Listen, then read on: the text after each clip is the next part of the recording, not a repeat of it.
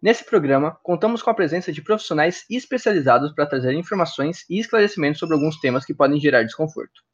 Caso você ou alguém que você conheça esteja lidando com situações que envolvam ansiedade, depressão ou suicídio, esse pode não ser o momento adequado para você ouvir esse programa. Caso se sinta mal no decorrer dele, não hesite em dar uma pausa, respirar fundo, buscar um ambiente confortável, fazer algo que você gosta, buscar a ajuda de alguém que você confie. Caso precise conversar, ligue para o 188 os voluntários estarão prontos para te escutar e te ajudar. Somos gratos por ter você aqui.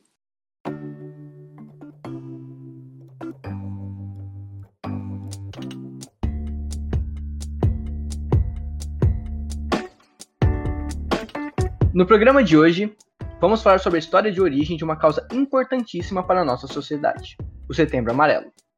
E além disso, teremos um bate-papo com o integrante do CVV, que nos ajudará na divulgação dessa campanha. Senhoras e senhores, eu sou Laura Rezende. E eu, Igor Castelar, e começa agora o Nox.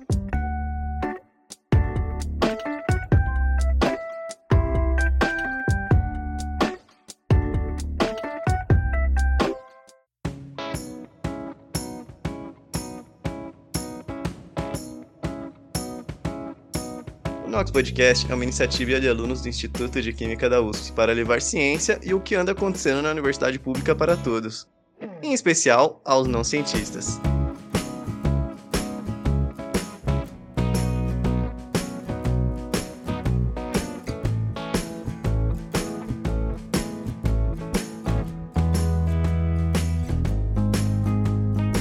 Aqui no Brasil, desde 2015, é comum ver várias campanhas dedicadas à prevenção do suicídio no mês de setembro. O período é conhecido como Setembro Amarelo, e hoje viemos falar um pouquinho dele e da sua importância. Então, agora vamos voltar um pouquinho no tempo para entender onde essa campanha começou. Estamos em 1994, na cidade de Westminster, do estado de Colorado, nos Estados Unidos, e uma triste notícia acaba de ser anunciada. O jovem de 17 anos, Mike M., filho de Dale M. e Darlene M., havia cometido suicídio na garagem de sua casa. Antes de morrer, Mike deixou um bilhete escrito: Não se culpem, mamãe e papai. Eu amo vocês. Com amor, Mike. 11 e 45 da noite. Seus pais o encontraram às 11h52, sete minutos após o ocorrido.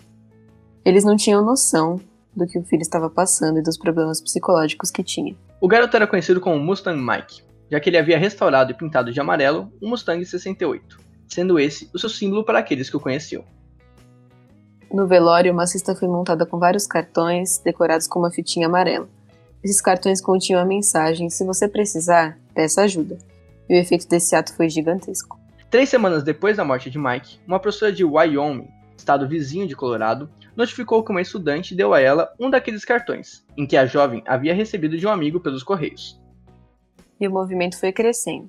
Adolescentes de todos os Estados Unidos começaram a enviar cartas e cartões para seus amigos e parentes, com a intenção de ajudar o próximo. Depois disso, a campanha ganhou cada vez mais força, e atualmente, o dia 10 de setembro se tornou o Dia Mundial de Prevenção ao Suicídio, com a tal fitinha amarela sendo o seu símbolo.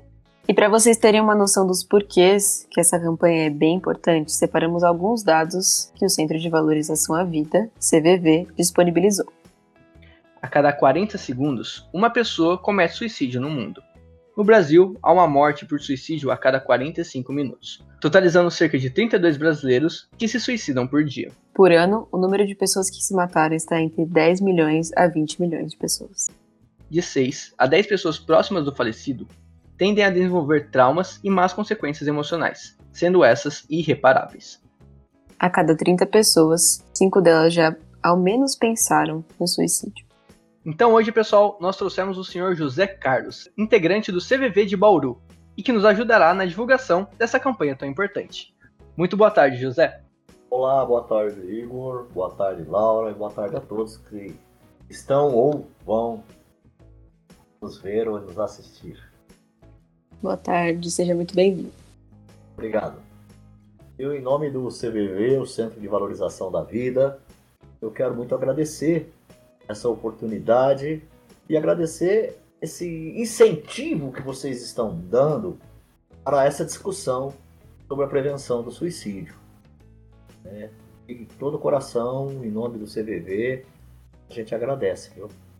Acha, imagina, é um tema tão importante que quanto mais divulgação, quanto mais as pessoas conhecerem e conseguirem tirar as suas dúvidas, muito melhor para a nossa sociedade.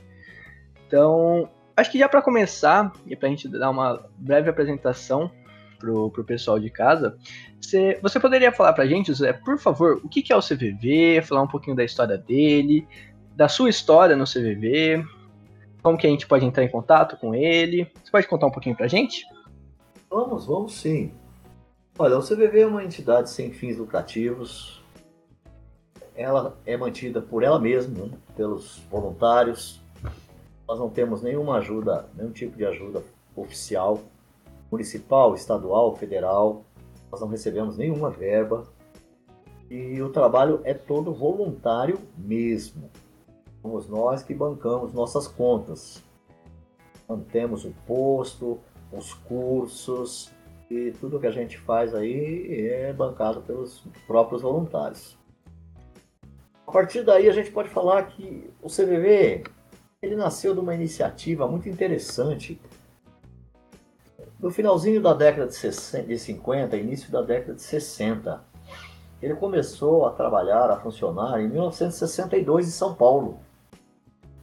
E em Bauru ele começou em 1982, 20 anos depois já tinha o posto em Bauru.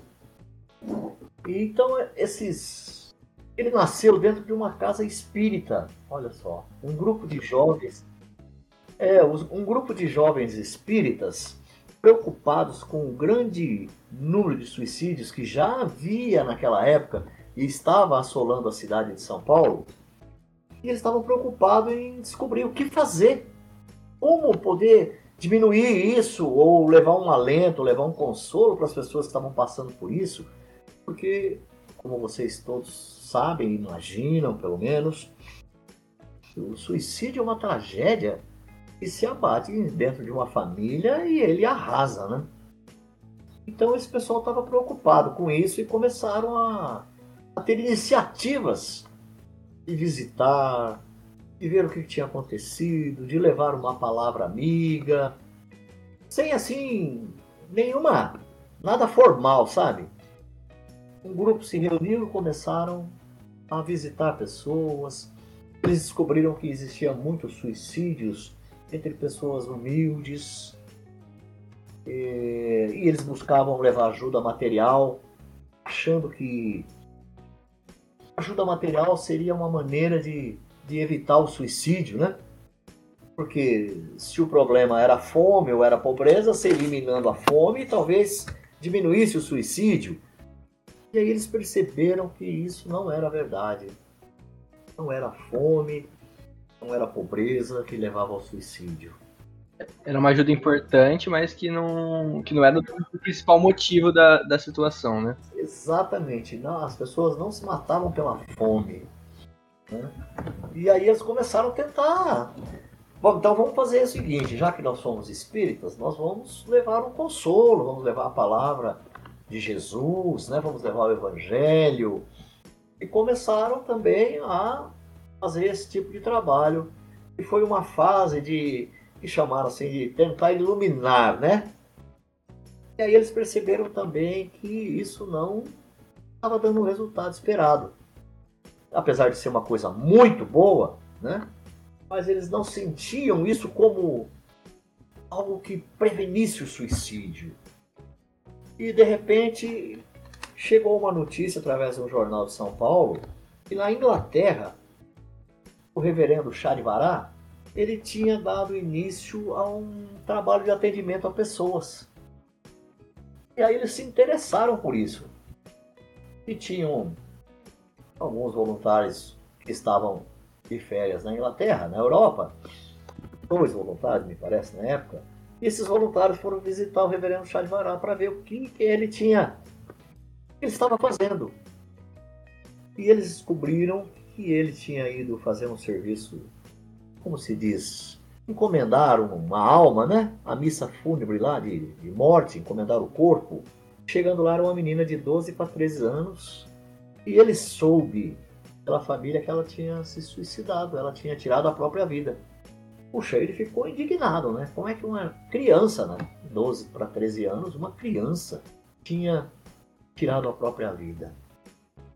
E os pais comentaram que ela tinha tido a primeira menstruação e ela não sabia como lidar com aquilo, achando que estava uma doença muito grave ou coisa desse tipo, não tendo com quem conversar e aquilo não parava, ela acabou tirando a própria vida. Própria, própria falta de conversa, própria falta de informação, teve, tivemos um, um gravíssimo problema aí, então. Você vê, Igor. E aí ele percebeu, ele falou, poxa, não dá para acreditar que alguém é capaz de chegar ao extremo de tirar a própria vida e não procurar conversar com ninguém, nem com a mãe, nem com a irmã, ou com o professor, ou com uma amiga. E aí ele falou, poxa, será que tem muita gente que vive esse drama? Aí ele colocou, chegando de volta para a Inglaterra, ele tinha atravessado o continente, saído para a ilha, voltando para o continente, ele colocou, arrumou, conseguiu um telefone de número fácil de memorizar e foi para os jornais, para as rádios, divulgar esse, esse número de telefone dizendo assim, olha, se você tem um problema, não tem quem conversar, ligue para mim. Eu vou estar 24 horas à disposição. E a partir daí, é, dá para imaginar que acabou o sossego dele, né? E o número de pessoas que começaram a ligar era muito grande. Ele começou a fazer muitos atendimentos.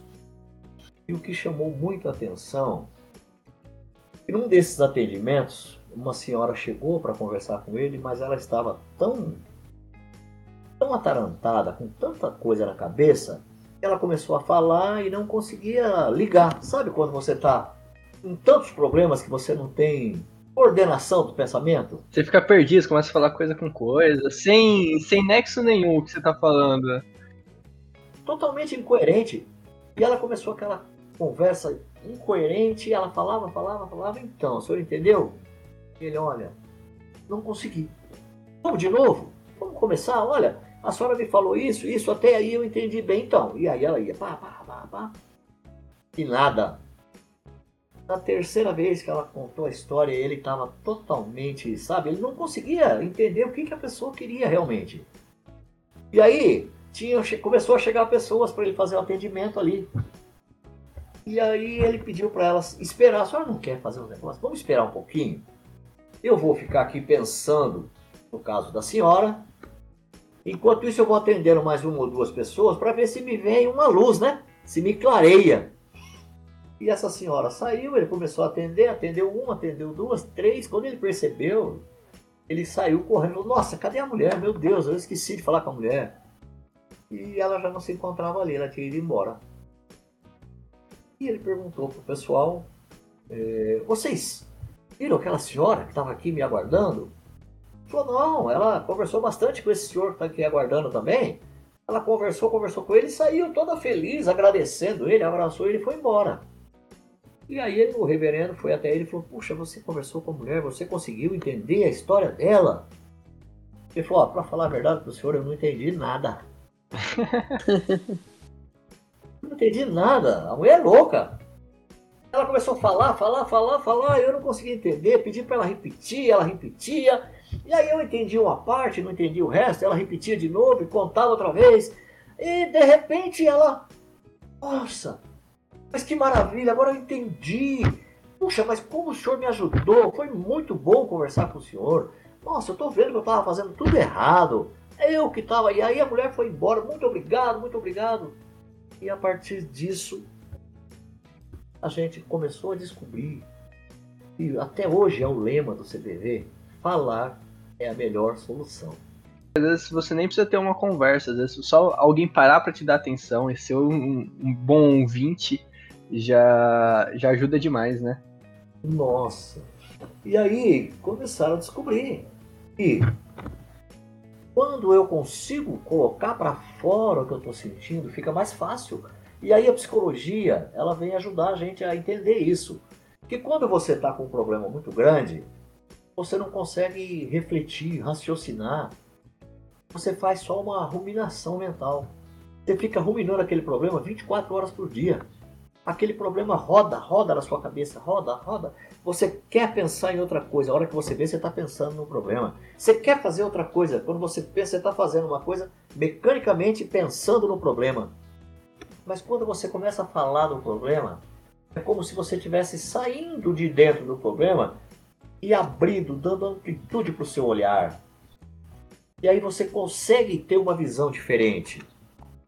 Quando você consegue se ouvir, quando você consegue se escutar, sem ser criticado, sem ser julgado, você consegue mexer com aquilo que está te perturbando e consegue ter uma visão maior. Então, a partir daí, o CVV começou a ter uma. Um, teve um insight, né? Puxa vida, a gente não pensou, olha que coisa interessante. Nesse meio tempo aconteceu também uma outra coisa, o encontro do CVV com o Carl Rogers. Não sei se vocês já ouviram falar em Carl Rogers. Carl Rogers, um psicólogo americano. Já ouviram falar? Conhecem alguma não conheço. Eu tinha. Eu já tinha lido há algum tempo atrás, sabia que ele era um psicólogo. Não lembrava o país, mas. Assim, tenho um, uma certa noção de quem é. Mas a fundo não confesso não saber. Então, isso é interessante, até para vocês darem uma olhada depois. Então, Rogers, ele fez um trabalho muito importante foi muito contestado no primeiro momento e depois foi um um estrondo o trabalho dele. Ele fez um, um tratado sobre abordagem centrada na pessoa, a famosa ACP, que a gente encontra muito, tem cursos, tem encontros, tem gente que se especializou em ACP. E nessa abordagem centrada na pessoa, ele traz uns conceitos extremamente interessantes. Ele diz: nós, seres humanos, temos dentro de nós tudo o que nós precisamos para nos resolvermos, para crescermos, para nos desenvolvermos, para progredirmos, para o sucesso, para a saúde. Nós temos tudo dentro de nós, mas nem sempre temos acesso a isso. Quando você começa a viver dentro de um clima de ameaça muito grande, você não consegue enxergar isso. Mas se você tivesse vivendo num clima de ameaça, ameaça zero, você tranquilamente seria capaz de resolver todos os problemas da sua vida, sem dificuldade. E aí ele começou a ver. E ele tem um exemplo legal da planta. Você tem uma planta no local de sombra e tem uma claridade do sol por perto, essa planta se entorta toda, mas ela vai em busca da claridade. E é isso que ele estava descobrindo que nós também temos essa, essa capacidade. Quando nós estamos em dúvida, estamos com problemas, a gente está querendo sempre buscar a solução. Não importa, e isso é interessante ficar claro, não importa a solução. Você está buscando a solução. Às vezes essa solução não é aquela que todo mundo esperava. Mas todo mundo está buscando a solução. E aí o CVV desenvolveu dentro disso aí algumas características. Que nós chamamos de características básicas do voluntário. E essas características, elas são capazes de facilitar, fazer com que a pessoa comece a se enxergar em você, comece a se ver através do que ela está falando para você e o que você está devolvendo para ela. Mas para isso é preciso, primeiro, compreensão empática. O que é compreensão empática? Às vezes a gente fala assim, é preciso se colocar no lugar do outro. A gente ouve muito isso, não ouve? Sim, constantemente. Será que você consegue se colocar no lugar do outro?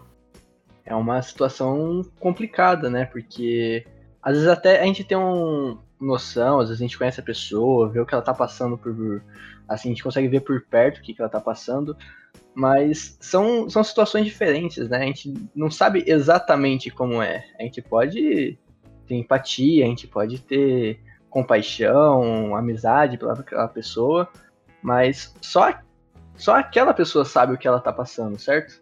Exato. Nós não conseguimos nos colocar no lugar de outra pessoa. Essa possibilidade, eu diria para você que é muito próximo de zero, né?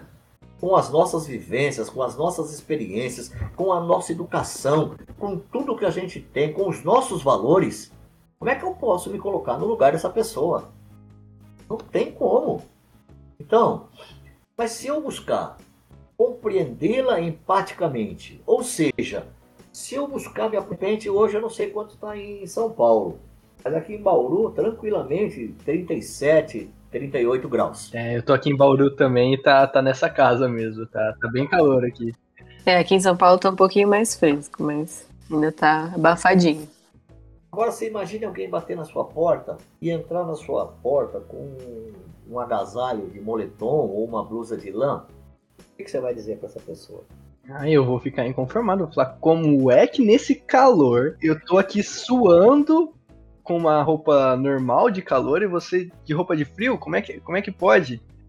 Então, você vê que dificuldade que é essa? Como é que você se coloca no lugar dessa pessoa? Mas você pode tentar entender. Puxa, será que ela está doente? Será que ela está passando por calafrios? Será que ela está com algum tipo de problema de pele, com excessiva sensibilidade ao calor? Que esse calor está até se transformando em sensação de frio? Não sei.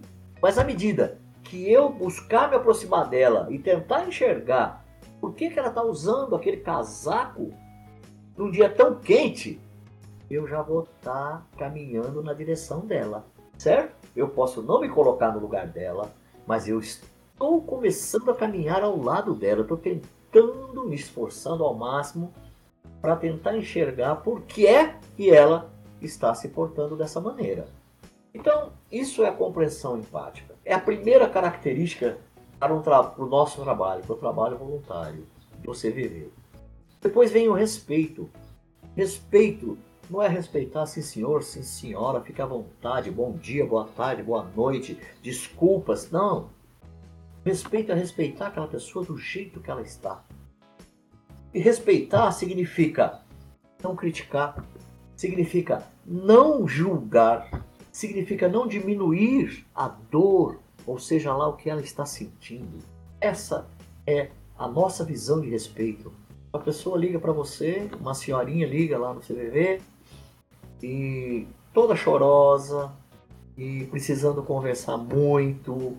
E depois de 15, 20 minutos, meia hora de tanto choro, de tanto lamento, ela vai falar para você que a gatinha dela morreu assim, não é uma situação de doença, né, uma depressão, alguma coisa assim. Às vezes a pessoa só precisa desabafar, né, descontar de qualquer coisa, só ter alguém para conversar, como você disse, lá da origem do CVV, que isso prevalece até hoje. Agora me diga, quem pode dizer o tamanho da dor dessa senhorinha? Uma gatinha morreu, uma gatinha, arruma outra. Mas essa gatinha estava com ela, sei lá, 10, 12 anos. Depois que os filhos cresceram e foram embora, o marido morreu. Era aquela gatinha que deitava no pé dela quando ela estava assistindo novela. Aquela gatinha que ela ia lá no calor, botava duas pedrinhas de gelo e ficava brincando com ela. Era aquela companheira que deitava com ela à noite. Qual é o tamanho da dor dela? Você imagina eu falar para ela, nossa, mas a senhora tá tão desesperada assim, porque só porque morreu a sua gatinha? Olha, gente, que falta de respeito, que falta de empatia e falta de tudo. Então, nós temos a compreensão empática e temos o respeito à dor, o respeito à situação que aquela pessoa está chegando para a gente, sem julgar, sem criticar. Quando uma pessoa liga para o CVV, a autoestima dela está lá embaixo, gente. E quando ela começa a ser aceita, ser, ser respeitada, sem julgamento, sem crítica, ela percebe que tem alguém que quer conversar, que quer, que está valorizando, porque a maioria das vezes ninguém quer mais ouvir, né? Ninguém quer mais ouvir, ninguém tem tempo para ouvir. Imagina uma chata que toda vez que encontra com você quer contar a mesma história. E é essa pessoa, ela precisa contar essa história tantas vezes até que ela consiga enxergar aonde ela está presa, em que ciclo da vida ela está presa. Às vezes ela está presa e ela não consegue entender. No sentir, no pensar, no agir. Qual fase desse ciclo da vida ela se prendeu e ela não consegue sair? Então, depois do respeito, tem uma coisa que também é muito difícil, é a aceitação. Quando a gente fala em aceitação, nós estamos falando, não estamos falando em concordância, certo? Não, pode falar, Igor. Claro que estamos falando de aceitação, não significa concordância, certo? Certo, a gente está falando de de entender a situação? Seria algo assim? Isso. E, e aceitar aquela pessoa do jeito que ela está. Do jeito que ela está. Porque muitas vezes a pessoa chega para você viver. Imagina você atender um pedófilo. Como é que você faz numa situação dessa? Você quer matar o cara, não quer? Fala sério. Nunca tive essa experiência. Mas é, dá mas pra imaginar, não dá? dá? É, dá pra imaginar que não, não seria uma experiência bacana. Pelo menos. Eu não vejo, eu não sei como que eu, que eu agiria naquela situação. É algo tão. tão surreal que você fica até perdido, não sei. É algo que extrapola tudo. Só o vovô, o avô liga dizendo assim, olha, eu não, eu não sei o que fazer. Não sei o que fazer. Eu morro de vergonha, não tenho coragem de falar para ninguém. Sei que tô, olha, abaixo de qualquer coisa, mas eu não sei o que fazer. Eu tenho uma netinha que tá com quatro aninhos, vai fazer cinco. E minha filha dá banho nela sempre assim, em torno de 5 horas, 5 e meia. E eu dou um jeito de 5 horas, 5 e meia, ir para casa da minha filha só para ver ela dando banho na minha neta. Aquilo me dá uma. mexe com a minha libido. Como é que você conversa com uma pessoa desse jeito? Agora falando, eu nem, nem sei como responder. Eu acho que entrei em choque ao ouvir essa situação. E você acha que é muito difícil isso? É, eu acho que, infelizmente, não é. Não é tão difícil. Existem várias outras situações. E aí, você viu quando eu, disse, eu dei a, a introdução para o caso? Como é que ele estava? Ele estava alegre, se vangloriando. Ah, cara, eu vou lá na casa da minha filha ver minha netinha tomar banho, que me dá o maior tesão. Foi assim que ele. Não, não foi. Cara, ele disse pra gente: gente, eu tô num sofrimento tão grande eu não sei o que fazer, eu não tenho coragem de falar com ninguém, e eu não consigo vencer isso em mim. Isso já demonstra o sofrimento que esse cidadão está passando. Eu preciso aceitar ele nesse momento. Eu não posso concordar com ele, posso? Não preciso. Mas eu não posso ser grosseiro com ele. Eu não posso dizer para ele assim: nossa, o senhor está maluco. Senhor ficar excitado vendo a sua neta, onde o senhor está com a cabeça? O senhor tem que ser internado. O senhor tem que ir para cadeia. Poxa, ele não consegue falar isso para ninguém. Quem sabe ele falando para mim e eu assimilando aquele choque, conseguindo superar aquele momento e conversar com ele uma, duas, três vezes, sei lá quantas vezes ele não tem a coragem de procurar ajuda, ele não tem a coragem de procurar um, um tratamento médico psicológico. Então, a aceitação é isso. Eu não posso concordar, mas eu preciso aceitar. Porque ele não é assim, ele está assim. E ele está se sentindo mal com isso. Se ele estivesse sentindo prazer com isso, aí era outro tipo de tratamento que nós íamos dar, né? Nós não íamos ter essa toda essa aceitação, nós íamos desligar a, a ligação, dizer para ele, olha, é que eu estou vendo, o senhor tem muito prazer com isso, então não é a finalidade da nossa conversa. O senhor me desculpe, ligue a hora que o senhor quiser, mas nesse instante eu estou encerrando a ligação. E pronto, acabou.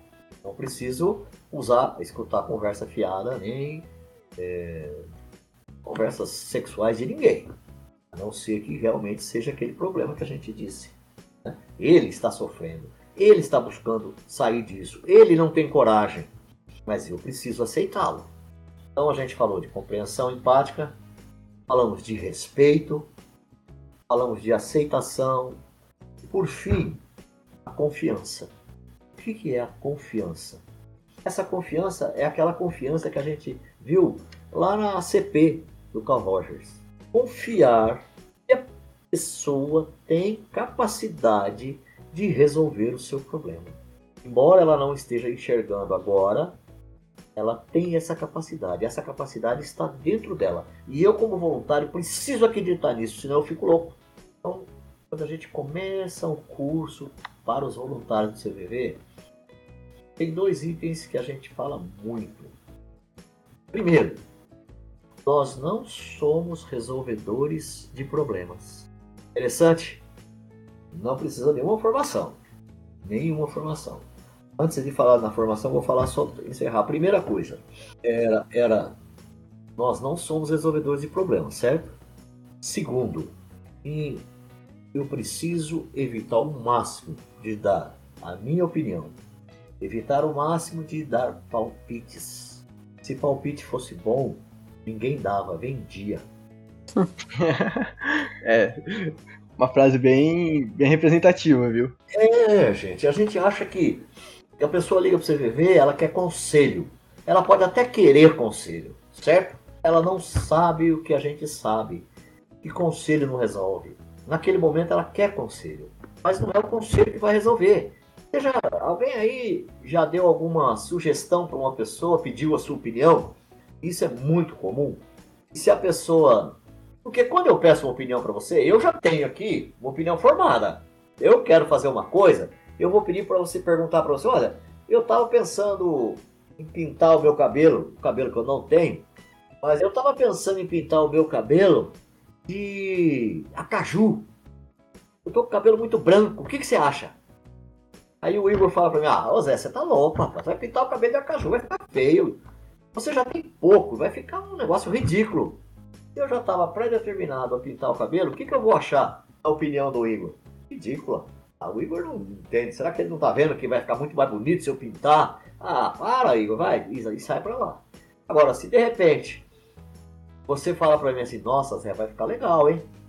O cabelo tá bem branco, mas se você der um retoque e pintar um pouquinho de acaju aí, vai remoçar, cara. Você vai renovar. Oh, o Igor é o cara. Ele é o cara. Sabe tudo de mim, me conhece profundamente. Porque eu concordei com você. Ao passo que a hora que eu discordei de você, você queria me matar.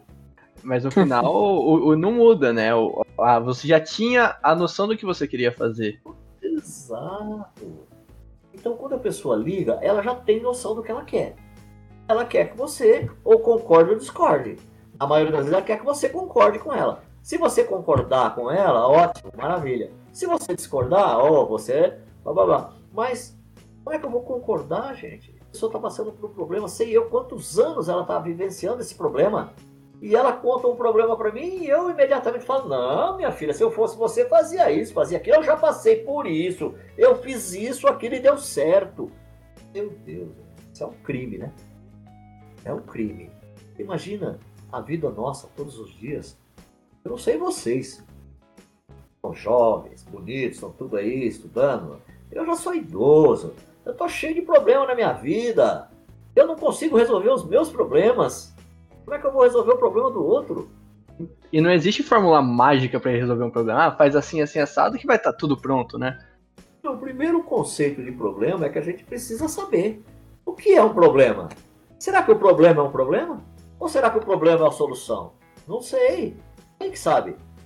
Às vezes você está falando para mim um problema, na minha, na minha visão, aquilo não é um problema, aquilo é a solução. Entendeu? Aquilo está tentando chamar a sua atenção para as besteiras que está fazendo. E se eu falar para você de forma diferente, eu vou estar tá jogando você na mesma, na mesma esteira. Continua, meu amigo. Não, eu não posso de jeito nenhum emitir a minha opinião. Então, o que, que o CVV faz? O CVV valoriza vidas fazendo apoio emocional. O que é o apoio emocional? Nós vamos estar ali empaticamente junto com ela, sem críticas, sem julgamento, respeitando, aceitando, confiando nela de, uma maneira que ninguém confia. E com essas atitudes, a história do CVV vem desde 1962 se concretizando e tendo cada vez mais credibilidade pelo fato de não estar tá se metendo na vida de ninguém, oferecendo apoio emocional, oferecendo aquele ouvido que ninguém tem tempo para ouvir. Você já perguntou para alguém assim: Ô, oh, como é que você tá? Tudo bem? E o cara para e fala assim: Ô, oh, rapaz, peraí, não tá tudo bem não. Deixa eu falar com você. Vai falar: Ô, oh, cara, não, não, ó, oh, me liga, me passa um WhatsApp aí, porque agora eu tô na correria.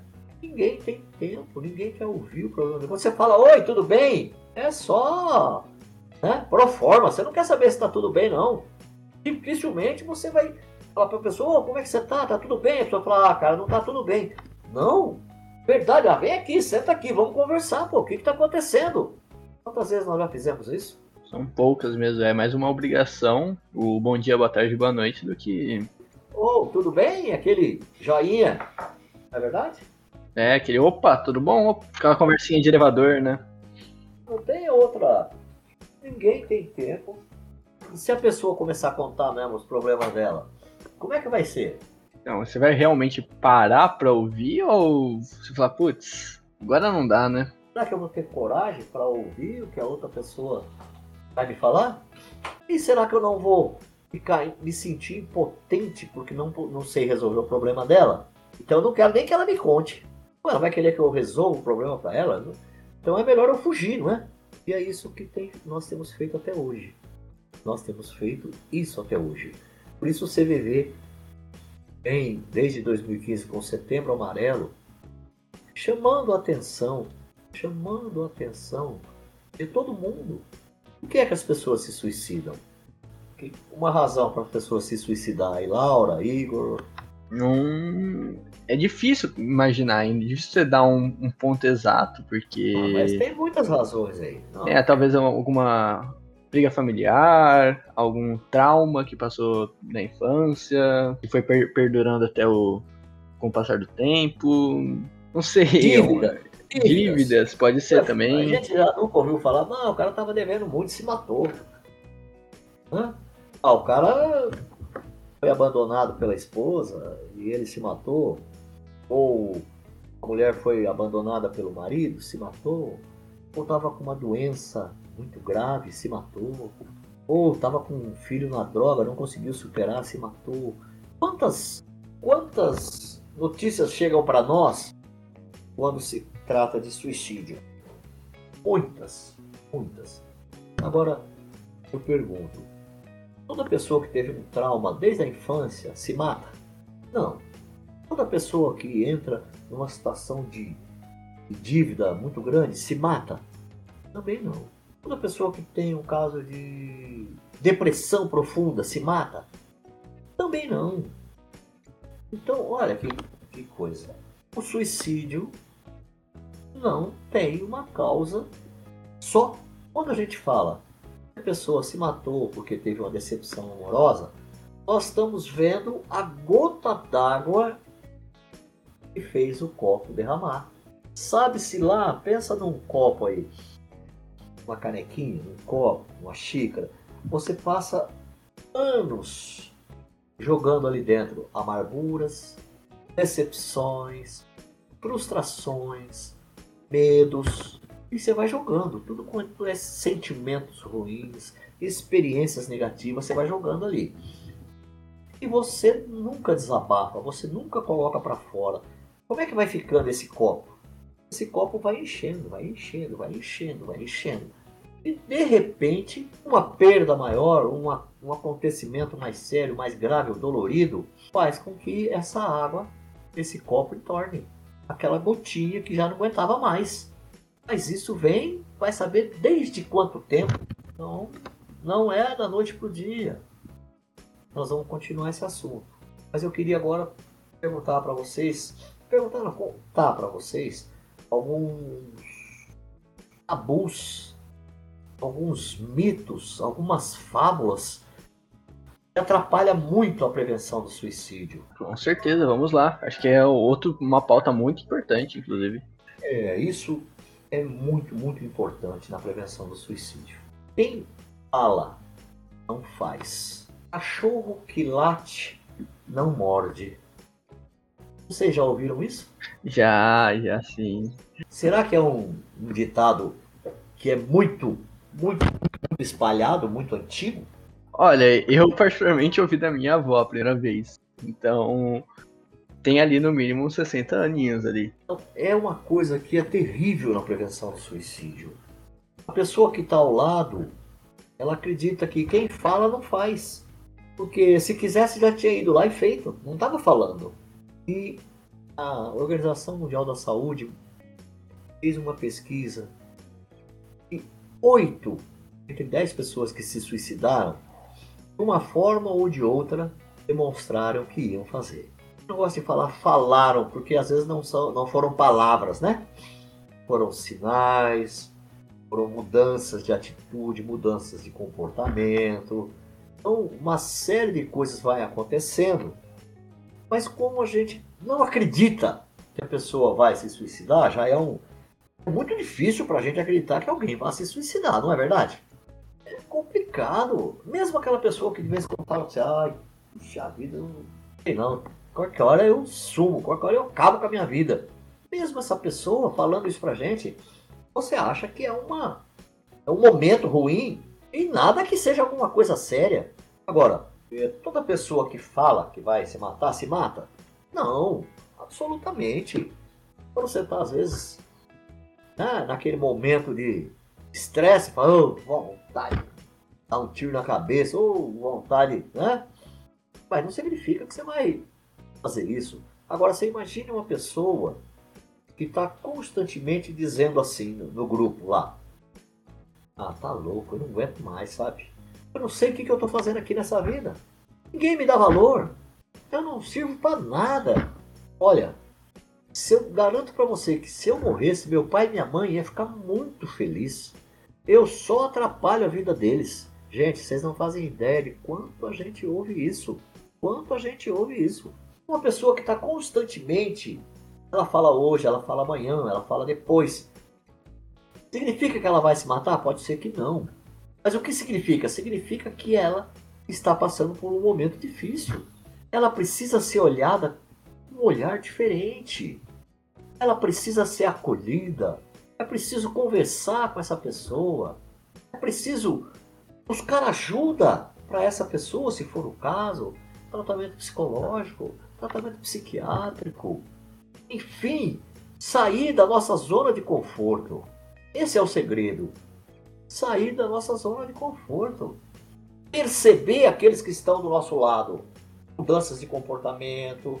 O filho chega da escola, se tranca no quarto, não sai para nada. Se você quiser falar com ele, você tem que mandar um WhatsApp para ele, senão ele nem te atende, a porta está fechada. Como é que essa pessoa tá? Ah, mas eu pago a melhor escola para ele, eu pago o melhor plano de saúde para ele, eu tenho eles que é o que ele tá lá no computador, os joguinhos que ele tem lá é, é fino da bossa, a última palavra. O que ele quer mais? O que será que ele quer mais? Não, é, um, é algo complicado, né? Porque é da pessoa, né? Às vezes ela quer um pouco mais de atenção, às vezes ele quer alguém para conversar, um amigo para jogar os jogos que ele, que ele ganhou, mas que às vezes fica sozinho jogando. Depende muito da situação, né? Isso. E será que os pais estão tendo esse carinho para olhar isso? Será que nós estamos tendo esse tempo para perceber o que, que essas crianças, esses jovens estão falando nessa linguagem deles? O que eles estão falando? O que eles estão querendo dizer? Será que eles estão felizes ou estão dizendo, gente, eu estou com dificuldade? gente, não tô legal. São esses sinais que o você falou que, que, são reportados, né? Às vezes não é. Foi o, que, foi o que você disse, não é uma palavra, não é o cara falando, olha, não estou bem. Mas são as, as reações, as atitudes que, que demonstram isso. Né? Os comportamentos. Poxa, o menino foi na escola, passou a manhã toda com os amigos, numa escola muito boa Aí ele chega em casa, já chega chutando tudo, larga tudo no meio do caminho, se tranca no quarto. Essa pessoa está bem? Oh, o que está acontecendo? Isso é normal? Ah, não, ele é sistemático. Oh, é muito fácil. E aí a gente vai ver aí, entre jovens aí de 14 a 27 anos, o quanto aumentou o número de suicídios. É absurdo isso. Então, quem fala, gente, ou quem demonstra, precisa de um cuidado a mais. Nós precisamos olhar de maneira diferente. E precisamos aprender a olhar que estão do nosso lado. Prestar atenção no que está acontecendo ao nosso lado. Quem se mata mais? Homem ou a mulher? Nossa, José. Não sei. Se eu fosse falar, Acho que inclusive a Laura acho que teria um pouco mais de propriedade para falar. Acho que, portanto, todos os problemas que a gente tem mais na sociedade, eu falaria a mulher, mas também sem muita segurança nessa, nessa afirmação. Eu também não saberia dizer, não. Mas nem assim arriscaria, Laura? Acho que não. Não. Olha, as mulheres tentam o suicídio muito mais do que os homens. Muito mais. Mas os homens cometem quatro vezes mais suicídio que as mulheres. Caramba, não fazia ideia. Os homens se suicidam quatro vezes mais do que as mulheres. É um, alguma coisa assim absurda, né? E é uma coisa que precisa ser discutida. Cadê essa discussão? Que é que os homens se matam mais do que as mulheres? Né? Será que a gente não tinha que pensar sobre isso? Será que não é aquele tratamento, aquele, é, aquele condicionamento que a gente traz de tanto tempo, que homem não chora, e se você apanhar na rua, chegar em casa chorar, vai apanhar de novo. Aquela história de que você é o provedor da casa, você tem que ser o cara forte, você é o provedor da casa. Você é o chefe da casa. Será que não é carga demais? E a gente não fala sobre isso? A gente acredita nisso e acha que é isso mesmo. E se não consegue conviver com isso, acaba se sentindo fracassado. Ah, precisamos discutir isso. Vou fazer uma sugestão para você aí. Fazer um pode aí com o pessoal, bater papo, discutir aí por que, que o homem se mata mais do que as mulheres. Hã? Conversar. Ser sensível. Puxa, imagina você ser sensível, né? Nossa senhora. É um preconceito total se o homem for sensível, se o homem disser que está fazendo uma terapia. Os jovens têm um problema muito sério, muito sério. Eles, quando a mãe, pai acordam para a vida e colocam para falar com um psicólogo, alguma coisa, fazer um, uma terapia, a primeira coisa que ele fala para a gente fala assim, fazendo uma terapia. Mas não, ninguém lá no colégio pode ficar sabendo. Porque se eu ficar sabendo, eu vou ser o, a, a bola da vez, né? Bullying total. Aí outras pessoas já não tão jovens, quando você fala de prevenção de suicídio, de procurar um psicólogo, não é nem um psiquiatra, não estou chegando nem no psiquiatra, hein? Um psicólogo. Não sou louco, velho. Vou procurar psicólogo? Não tô louco. Psiquiatra, então, é muito mais grave. Não, você tá louco procurar um psiquiatra. Gente, você cair e quebrar uma perna, então você não vai procurar um médico. Você não vai cuidar dessa perna quebrada? Não vai atrás do ortopedista? Se você não estiver enxergando, você não vai procurar um oftalmo. E assim por diante. Agora, quando a cabeça não está boa, quando os nossos pensamentos estão judiando da gente, martelando, por que é que nós não podemos procurar ajuda? Podemos procurar um psicólogo, podemos procurar um psiquiatra. Com certeza, eu acho que é muito importante buscar por essa ajuda. Né? E aí, inclusive, me veio uma dúvida agora na cabeça, José. Você falou, por exemplo, dos homens, daquela, daquilo de, nossa, o homem tem que ser forte, né? O homem é aquilo. Ou de tipo, nossa, se eu for falar que eu busquei ajuda de um psicólogo, vou, me tratar como louco, alguma coisa assim. Você acha que os estereótipos colo colaboram com, com todos esses problemas, às vezes uma depressão, ou até tipo, impulsionar a, os pensamentos suicidas de alguém, e coisas do gênero? Olha, é, não tenho uma estatística sobre isso. Mas eu digo para você que, sem dúvida, sem dúvida, esses estereótipos causam muita dor, muito sofrimento e podem levar, sem dúvida, à tragédia do suicídio. Por quê? É, o que começa hoje com uma coisinha pequena, ela toma dimensão, de repente, que você não faz nem ideia. Quando você só começa a pensar naquilo, você lembra que eu falei no começo, aquela ruminação mental? Aquilo vai, aquilo vai, e vai tomar uma dimensão que você não faz nem ideia. Então é complicado. Não dá para falar, oh, faz, não. Mas é evidente que tem um peso muito grande. Muito grande.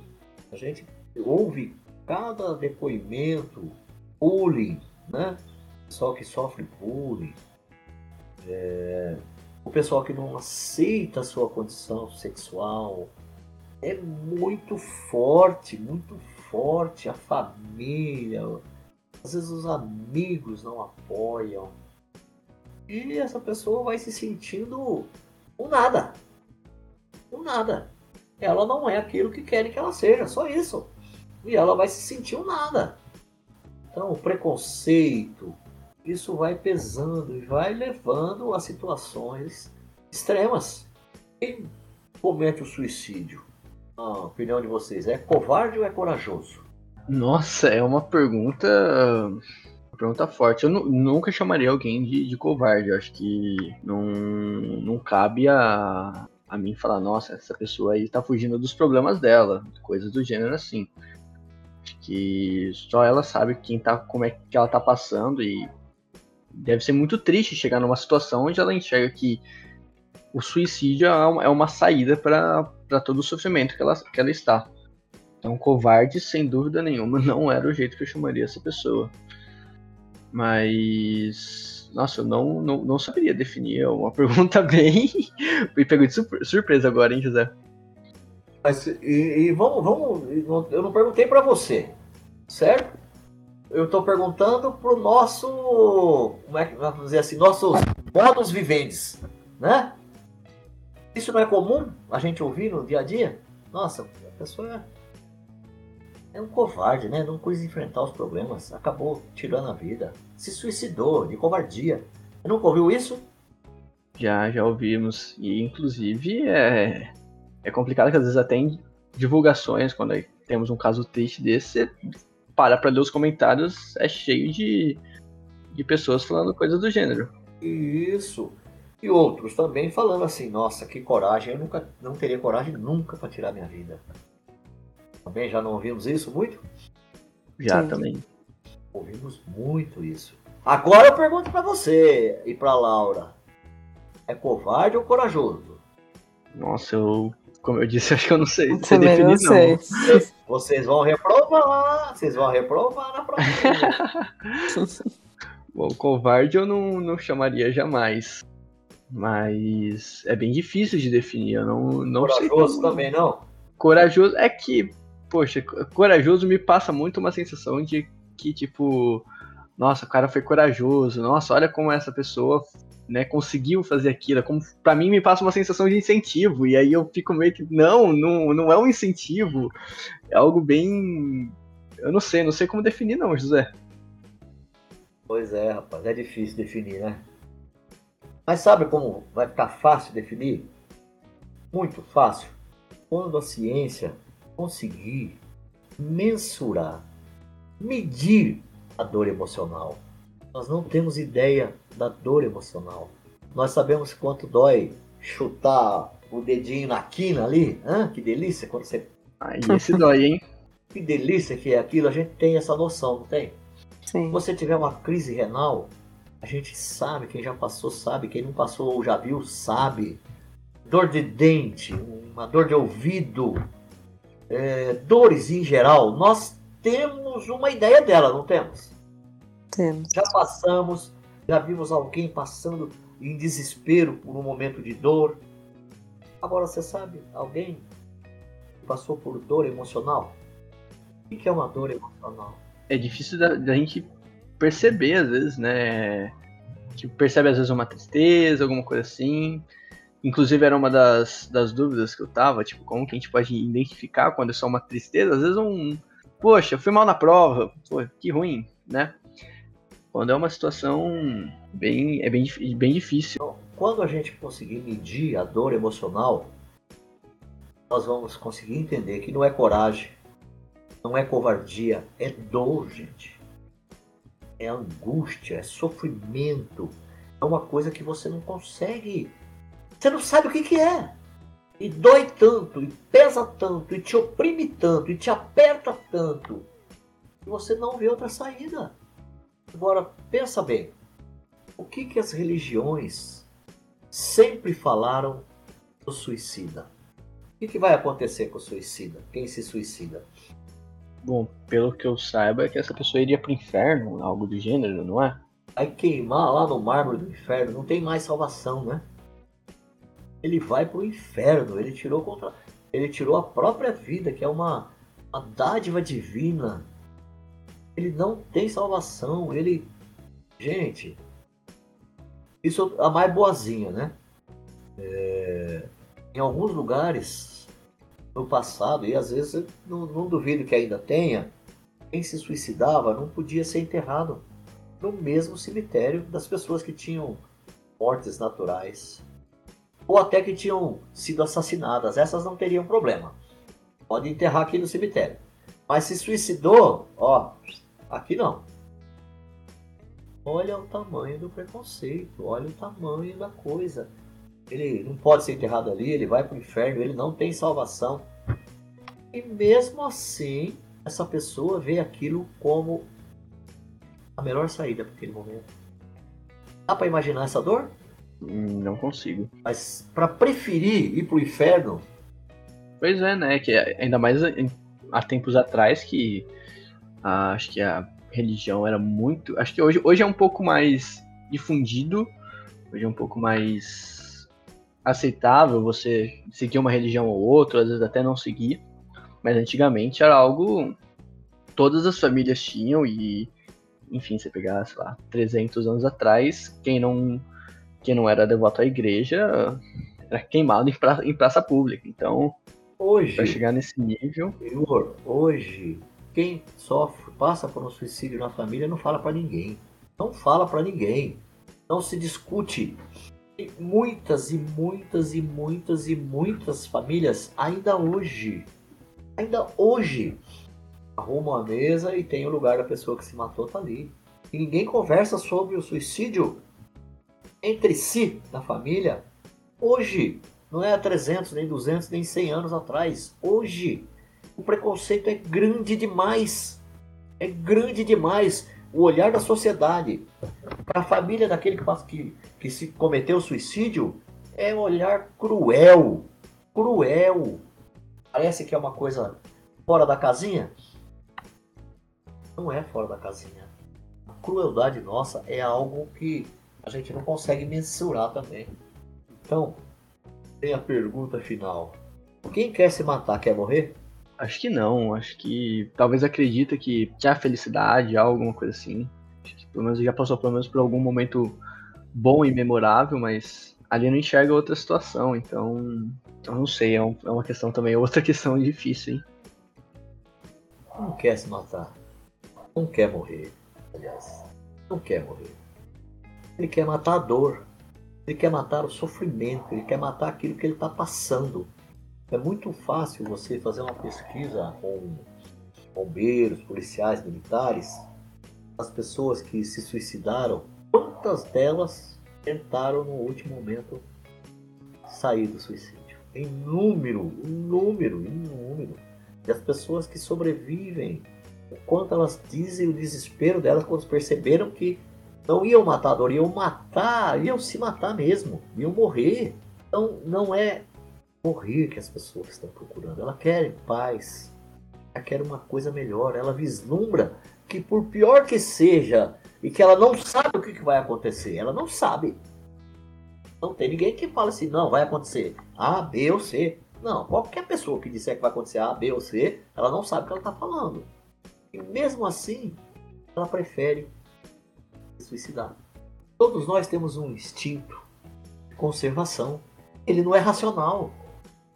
É um instinto. O que, que significa um instinto? É que ele é irracional. Se você sofre aí um tombo ou uma ameaça qualquer, você sofre um tombo. A primeira coisa que você faz é proteger o rosto. Você põe a mão na frente, né? Da, da frente aqui da parte do rosto para não bater a cara. Ninguém fala para você assim, ó, oh, você cair, você põe a mão. Não. Você tropeçou, a primeira coisa é pá. Quando você andava, agora faz tempo, quando era moleque andava de bicicleta, né? Agora nem ando mais, sou. Mas andava de bicicleta. Na minha cidade tinha umas árvores, nessas árvores tinha os bichinhos pequenininhos, que a gente chamava de lacerdinha. Quando esse bichinho caía no olho, ardia, e a gente chorava. Mas ele é muito difícil de cair no olho, acertar o olho, por quê? Quando ele vinha, você instintivamente fechava o nosso instinto de sobrevivência é algo fenomenal. E o suicida passa por cima desse instinto de sobrevivência, de conservação e tira a própria vida. Então, gente, a gente precisa aprender E vamos precisar lutar para conseguir medir essa dor emocional. Para a gente começar a entender mais um pouco as pessoas. Não está chamando atenção, não é frescura, sabe? Não, se quiser já tinha lá e feito, não. É dor, é sofrimento. Precisa chamar atenção mesmo. Tá dizendo assim, gente, eu não tô aguentando. Não tô sabendo como lidar com isso. Bom, Igor, já falei aqui uma hora, rapaz. tô amando o papo, tá um papo super legal. Tô entendendo muita coisa, aprendendo muita coisa. Tô vendo que muita gente pode aprender com coisas aqui Sim. que estão sendo ditas. Eu queria dizer o seguinte, o suicídio ele é um processo. Ninguém acorda e fala assim, nossa, que dia feio, vou me suicidar hoje. Olha que dia bonito, tá bom para cometer um suicídio hoje. Não, é um processo. Ele vem, vem, vem de longa data, ninguém sabe o certo que está acontecendo. É aquele caso do copo que eu disse que vai enchendo, certo? Então, o suicídio é um processo, gente. Você começa a pensar no suicídio, depois você tem uma ideação suicida, que significa você está pensando sempre nisso, e aí você vai pensar em se programar, em planejar um suicídio, e aí você vai ter o impulso suicida. Uma hora acontece alguma coisa mais grave e você tem um impulso suicida. E nessa hora, se você tiver facilidade para encontrar o meio, você acaba se suicidando. Não dá tempo de você pedir ajuda, não dá tempo de você procurar um psicólogo, um psiquiatra, um terapeuta, o CVV, a mãe, o pai, não. Por isso que nas Forças Armadas o número do suicídio é extremamente alto.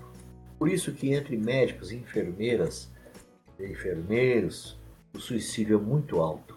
Eles têm muita facilidade para o meio.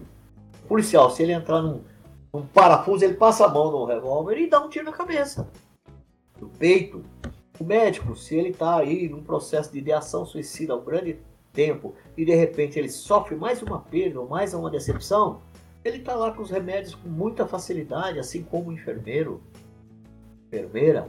Então, a facilidade ao meio, ele é um, é um grande responsável pelo suicídio no momento do impulso.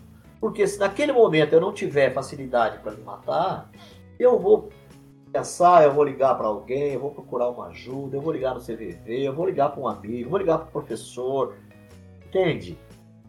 Mas se eu tiver o meio, não dá tempo, porque o impulso é muito forte. O que é que nós podemos fazer, gente? O que é que nós que estamos ali podemos fazer? Será que precisa só de ser especialista, ser voluntário, ser CVV, ser terapeuta, ser psicólogo, ser psiquiatra, médico, enfermeiro? Não.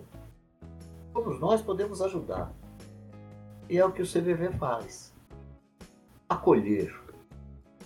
Acolher ouvir é dizer assim: rapaz, eu não consigo resolver esse problema que você está me passando. Mas eu vou ficar com você, nós vamos chorar junto até passar essa dor, até a gente encontrar uma solução. Nós vamos buscar ajuda no médico, no psicólogo, nós vamos falar com a família, vamos falar com o seu professor, com o coordenador, nós vamos juntos. Essa é a postura, gente. Essa postura, você acha que deve ser uma abordagem mais aberta, tipo, falar diretamente sobre aquilo? Como é que seria um jeito certo de falar? Essa é, o grande, é uma grande dúvida, né? Poxa, se alguém chega e fala assim, mas. Gente, você está pensando realmente em se suicidar? Você está pensando em tirar sua própria vida? Eu tô. Então vamos sentar aqui e vamos conversar. Me diz o que é que está acontecendo. Vamos falar um pouco sobre isso. Deixa a pessoa falar. Sabe qual é o maior erro? Os maiores erros. Quando a pessoa diz pra gente, tem essa coragem de chegar para você e dizer que está pensando em tirar a própria vida. Primeira coisa, viu? Pelo amor de Deus, não fala nem isso. Você é jovem.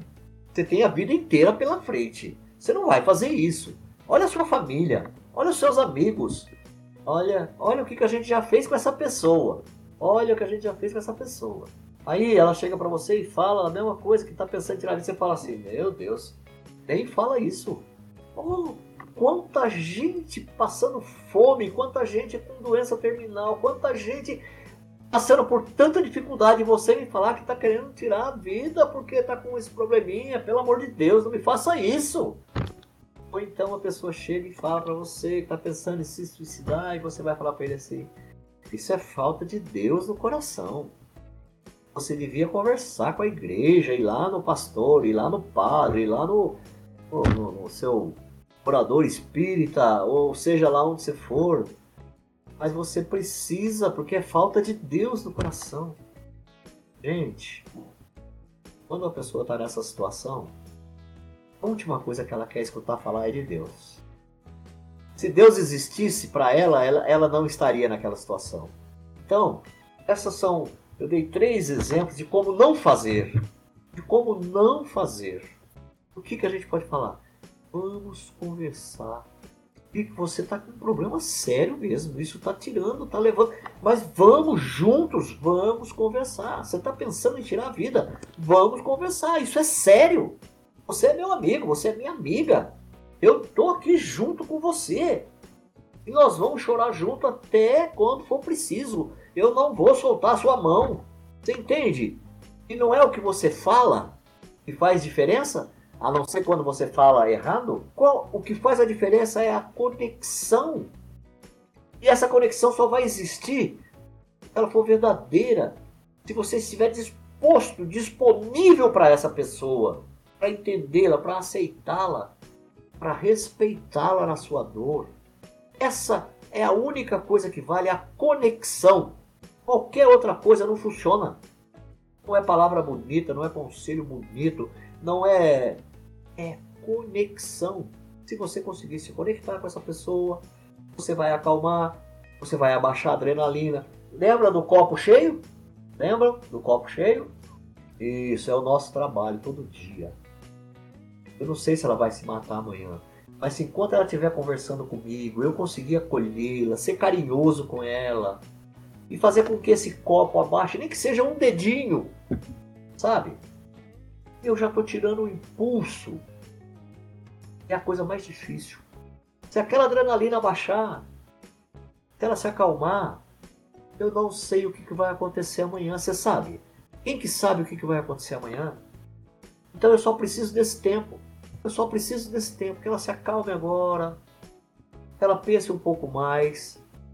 E que ela deixe para amanhã essa decisão. Que ela deixe para amanhã uma atitude. Enquanto isso, ela vai pensar, ela vai lembrar de você, você vai procurá-la novamente, vamos acompanhar. Gente, isso é prevenção do suicídio. Isso é valorização da vida. É assim que se faz valorização da vida, é assim que se previne o suicídio. É com carinho, é com amor, é com acolhimento, é dando um ouvido, sem perguntar, sem questionar, sem criticar, sem julgar. Não tem outra fórmula, gente. O CVV faz isso há muitos anos.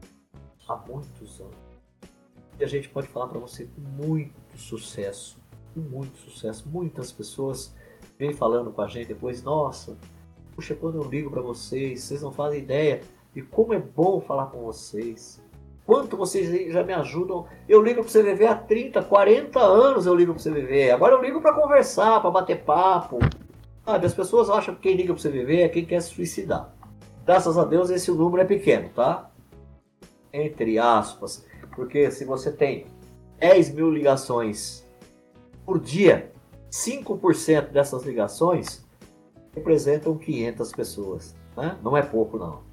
Mas perto daquelas pessoas que ligam, ligam pessoas que estão solitárias, não tem com quem quer conversar, pessoas que estão angustiadas, pessoas que estão depressivas, pessoas que realmente estão perdidas. Então, esse universo todo de pessoas que ligam para a gente e façam, fazem com que o nosso trabalho vale a pena. Então, fica o convite para vocês se juntarem aí, quem tiver disponibilidade ao CVV. Tem que ter maior de 18 anos, ser maior de 18 anos. Tem que ter disponibilidade. Disponibilidade do quê? Um pouco de disponibilidade de tempo para fazer o plantão, disponibilidade de calor humano e disponibilidade para o aprendizado. Porque ninguém pode dizer que está pronto para atender a outra pessoa. Então a gente tem que estar em constante aprendizado, aberto para estar constantemente aprendendo, constantemente se reinventando para poder estar disponível para outra pessoa, que é como a gente chama as pessoas que ligam para a gente. E, José, uma, né, acho que em meio de tanta conversa a gente acabou esquecendo de falar, tá, pelo que eu anotei aqui. Como que a gente pode ligar para o CVV? Qual que é o número para a gente ligar para o CVV? O, o CVV, ele ganhou uma plataforma nacional, que é o 188. Esse 188, ele é ligação gratuita. Então você pode ligar de fixo, de celular, e aí você vai falar com o CVV sem custo nenhum para você. Claro que o CVV tem um, um custo disso aí. Né? Todos os postos se cotizam e cada um paga uma parte disso aí. Mas é, isso aí democratizou o CVV, sabe? Democratizou o CVV. A gente não fazia ideia que tinha muita gente que não ligava para o CVV porque não tinha dinheiro mesmo.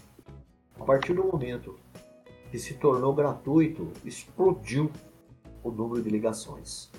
Mas além do 188, você pode entrar no portal CVV www.cvv.org.br.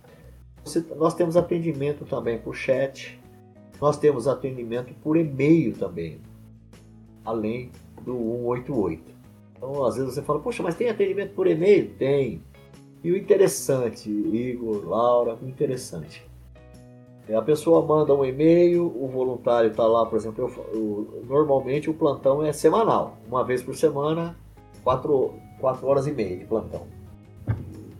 E você atende essa semana, vê o, o e-mail, responde, e você vai ver, voltar a ver o e-mail só na outra semana. Aí você fala, mas como faz, se faz prevenção do suicídio dessa maneira, né? E aí eu descobri e não é o que eu falo, foi o que eu falei agora há pouco para vocês. Não é o que eu falo. É a conexão. Quando aquela pessoa está ali, ela está se conectando com o voluntário. E aí ela começa a escrever, ela começa a desabafar, ela começa a contar o que está acontecendo. E ela vai, apaga, volta. Não, não é bem isso, é isso. Mas não é só isso, é isso e mais aquilo. E nesse processo, Nesse processo, ela está fazendo um desabafo, ela está baixando a sua adrenalina. E quando ela recebe a nossa resposta, aí ela vem de novo nesse processo, renova tudo. Uma coisa linda, é uma coisa linda, é uma coisa maravilhosa. Como a gente precisa falar, como a gente precisa ser ouvido e ser ouvido sem crítica. Como eu preciso ser eu mesmo. Como eu preciso estar de frente para alguém sem máscaras? Eu não preciso ser forte, eu posso ser fraca ali. Eu posso ser fraco. Eu posso ter minhas falhas, meus medos, minhas inseguranças. Eu posso tudo ali naquele momento. Eu estou falando com uma pessoa que eu sei que ela vai manter o sigilo. E ela não vai contar nunca para ninguém aquilo que eu estou falando morre ali. E ali eu me mostro por inteiro. E nesse processo eu passo a me conhecer um pouco mais. É esse o trabalho do CVV, amigos. Apoio emocional, acolhimento, valorizar aquele ser, aquela pessoa que está entrando em contato com a gente. José, só uma, uma perguntinha assim. Tem como a gente fazer uma doação para o CVV caso a gente precise? Tem, quem quiser fazer doação para o CVV sempre tem. Pode entrar no, no, no próprio canal do CVV, no, no, no, cvv.org.br. Para o posto de Bauru, eu posso depois, se você quiser fazer, alguém quiser, eu posso disponibilizar o Pix nosso. A gente aceita sem orgulho nenhum. A gente não pede, tá? A gente não pede, mas nós não somos orgulhosos. Claro, a gente eh, nós temos lá um posto, certo? A gente não paga aluguel que foi cedido. A gente paga água, paga luz, paga internet, paga o 188, a gente paga, tem que manter o posto limpo, é, material higiênico, material de limpeza, a gente faz cursos, tem despesa com material para os cursos. Então, os custos existem, né? Então, nós nos cotizamos e pagamos. Uma vez ou outra a gente faz uma promoção, mas é, a promoção não pode entrar o nome do CVV, o CVV não pode vender nada, o CVV não pode vender nada, nada pode ser comercializado em nome do CVV, é uma norma, né? e eu acho muito interessante isso, né? Para que não vire um vazar da pechincha lá, né? Então, Sim. se alguém. De vez em quando, algumas pessoas doam pra gente. Bom, acho que é isso, José. Laura, tem mais alguma coisinha para complementar? Acho que é só isso. Agradecer a presença do José, a conversa que a gente teve. Foi muito esclarecedor. Muito obrigada. E José, se você tiver alguma mensagem para os ouvintes, para os alunos que estão nos ouvindo, enfim, divulgar sua rede social ou alguma coisa assim, fica à vontade, o espaço é todo seu. Olha, Igor, é, a gente gostaria muito, muito, que esses conceitos que nós passamos aqui, essa conversa franca e aberta, ela fosse multiplicada. As pessoas falassem que quem fala faz. As pessoas falassem que os homens talvez precisassem se abrir, precisassem conversar mais. Falassem que suicídio não é uma coisa que vem do dia para o outro, é um processo. Que não é bicho de sete cabeças pensar em suicídio uma vez ou outra na vida. O pensamento suicida ele, passa, ele pode ser até passar por nossa cabeça, não significa que a gente vai se matar. Saber que nós podemos e divulgar, que nós podemos ajudar sem criticar, sem julgar, acolhendo o outro, ouvindo, ouvindo, ouvindo com amor, com gratidão, com carinho. Então esses conceitos precisam ser mais divulgados. E o principal de todos, foi mudar o nosso olhar para aqueles que estão ao nosso lado. Mudar o nosso jeito de olhar. Olhar com mais atenção, com mais carinho, percebendo os movimentos que estão acontecendo ao nosso lado. Nossos familiares, nossos parentes mais longes, aqueles que convivem conosco na escola, no nosso trabalho, no nosso convívio social. Olhar com interesse para aqueles que estão ao nosso lado. Para poder sim, daí sim, perceber o que não anda bem e não ter medo de conversar sobre isso. De peito aberto, você não é um resolvedor de problemas. Você não precisa ou nem deve dar o seu palpite. Você precisa se disponibilizar a ouvir, a estar ali, a se conectar com essa pessoa. Isso precisa ser falado mais, divulgado mais, acreditado mais. É preciso acreditar na proposta de vida do CVV, que é essa proposta. Falar é a melhor solução. Eu quero também agradecer vocês essa oportunidade, viu? Foi em nome do Centro de Valorização da Vida, do CVV. Agradeço muito, muito esse canal que a gente está tendo de comunicação, de chegar a, a outras pessoas e que essas outras pessoas cheguem a outras pessoas e multiplicar essas informações. Gratidão eterna a vocês, viu, gente? Muito obrigado mesmo. A gente que agradece. A gente que agradece, José. Muito obrigado por mais esse papo.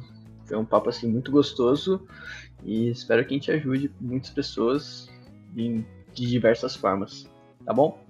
Então, acho que é isso, gente. Caso vocês queiram ver nossos outros projetos, outras entrevistas, diversos assuntos que a gente vem tratando aqui no nosso podcast, passa lá no, nas nossas redes sociais, você vai ver todos os temas. É só buscar por Nox Podcast que, que vocês vão ver tudo e ficar por dentro de tudo que a gente faz aqui no nosso podcast. Tá bom? Então é isso. Meu nome é Igor Castelar.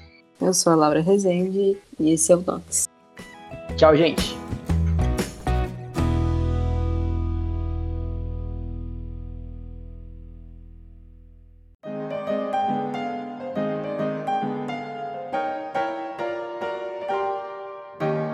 Siga a gente no Facebook, Twitter e Instagram, arroba NoxPodcast, e fique por dentro dos próximos episódios. Eu sou a Laura Rezende e vemos vocês nos próximos episódios. Tchau! Equipe Locução Alexandre do Gabriel Santiago e Laura Rezende. Redação Ana Amaral, Andressa Levi, Mariana Teixeira, Igor Castelar e Nicolas Mariano. Edição Pedro Sabanai, Kaique Grabauskas e Christian Hurtado.